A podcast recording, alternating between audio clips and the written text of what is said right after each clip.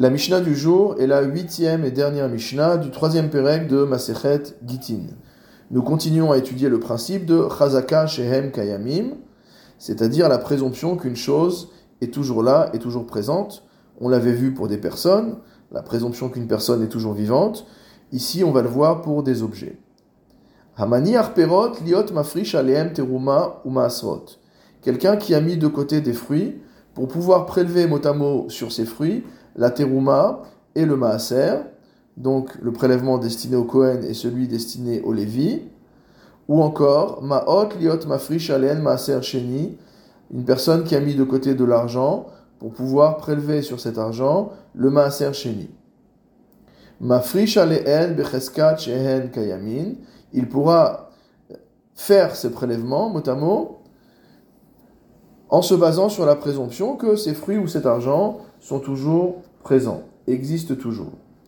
C'est-à-dire qu'une personne qui va être en situation de manger des fruits d'une récolte sur laquelle on n'a pas encore prélevé le maaser, la trouma, etc., lorsqu'il va être face à ces fruits, va dire Je considère que les fruits que j'ai mis de côté constituent la trouma et le maaser de cette récolte, et donc, je me permets maintenant de manger de cette récolte. Cette récolte perd son statut de tevel.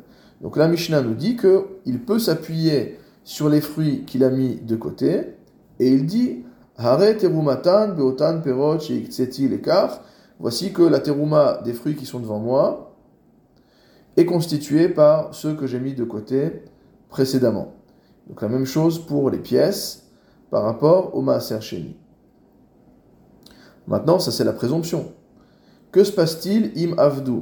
La Mishnah nous dit si jamais ces fruits ont disparu, comment fait-on? On doit revenir en arrière au maximum de 24 heures. Le Barthénora explique c'est quoi ce ve'im avdu si on a perdu les fruits ou les pièces, etc. Halach le vodkan umtsa'an avdu. Il est allé vérifier que les fruits euh, par exemple, qu'il avait mis de côté pour la Trouma et le Maaser sont toujours là, et ils ne sont plus là. On lui a volé, ils ont été perdus, ils ont été détruits, etc. Qu'est-ce qu'il va faire? Donc, il doit euh, prendre en compte les dernières 24 heures, c'est-à-dire que tout ce qu'il aura mangé pendant les 24 heures précédant le moment où il a découvert que les fruits de Maaser et de Trouma n'existent plus, tous ces fruits-là, en fait, ils avaient du coup une chazaka de Tevel. Donc on craint qu'au moment où il a déclaré euh, les fruits que j'ai mis de côté seront ma terouma et mon maaser, ces fruits ont déjà disparu. Mais les chachamim ont limité cette crainte à une durée de 24 heures avant le moment où il a découvert la perte des fruits.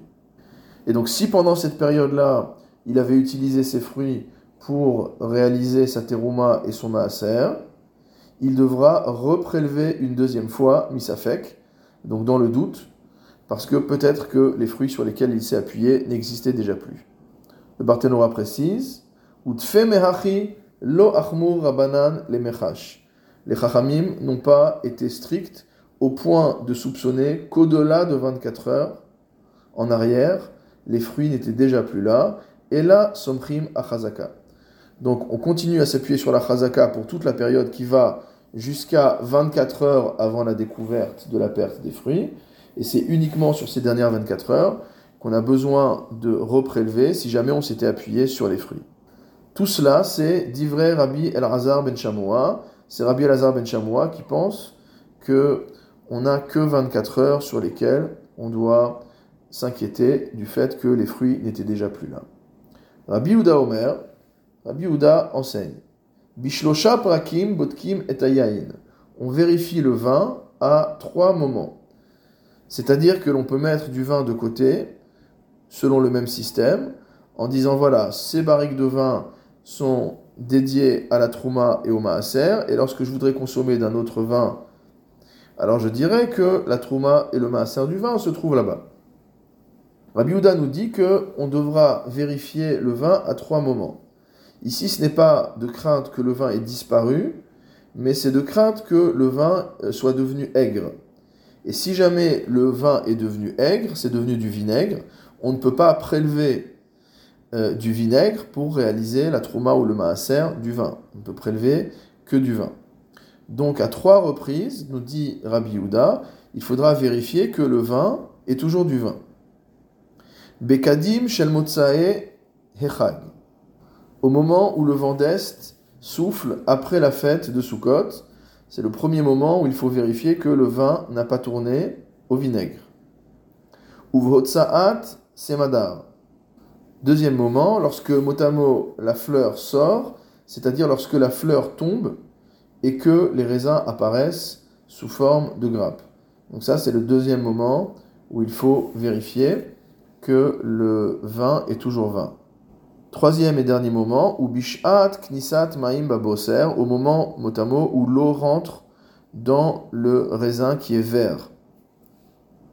La première explication que donne le Barthénora, c'est que ce raisin euh, qu'on appelle bosser, donc c'est le raisin qui n'est pas mûr, ces grains de raisin sont entre guillemets secs, il n'y a pas de jus à l'intérieur. Et donc lorsqu'il commence à y avoir du jus à l'intérieur de ces raisins, et que si on les pressait, il y aurait un peu de liquide qui sortirait, alors ça c'est le troisième moment où il faut vérifier dans la récolte de vin précédente que euh, le vin n'est pas déjà devenu aigre. La deuxième explication que donne le Barthélemy, c'est qu'on avait l'habitude d'écraser les raisins qui étaient verts, donc les raisins qui n'étaient pas arrivés à maturité, et qu'on versait de l'eau à l'intérieur pour confectionner un vinaigre euh, qui servait de condiment. Donc on sait qu'à l'époque de la Gemara, on trempait son pain euh, dans du vinaigre. Et donc on parle ici du moment où, après avoir pressé ce raisin euh, vert, on a versé de l'eau à l'intérieur. Et le Barthénois conclut en nous disant que Rabbi que la halacha est effectivement comme Rabbi Yehuda, et qu'il faut vérifier que le vin n'est pas devenu vinaigre à ces trois moments de l'année.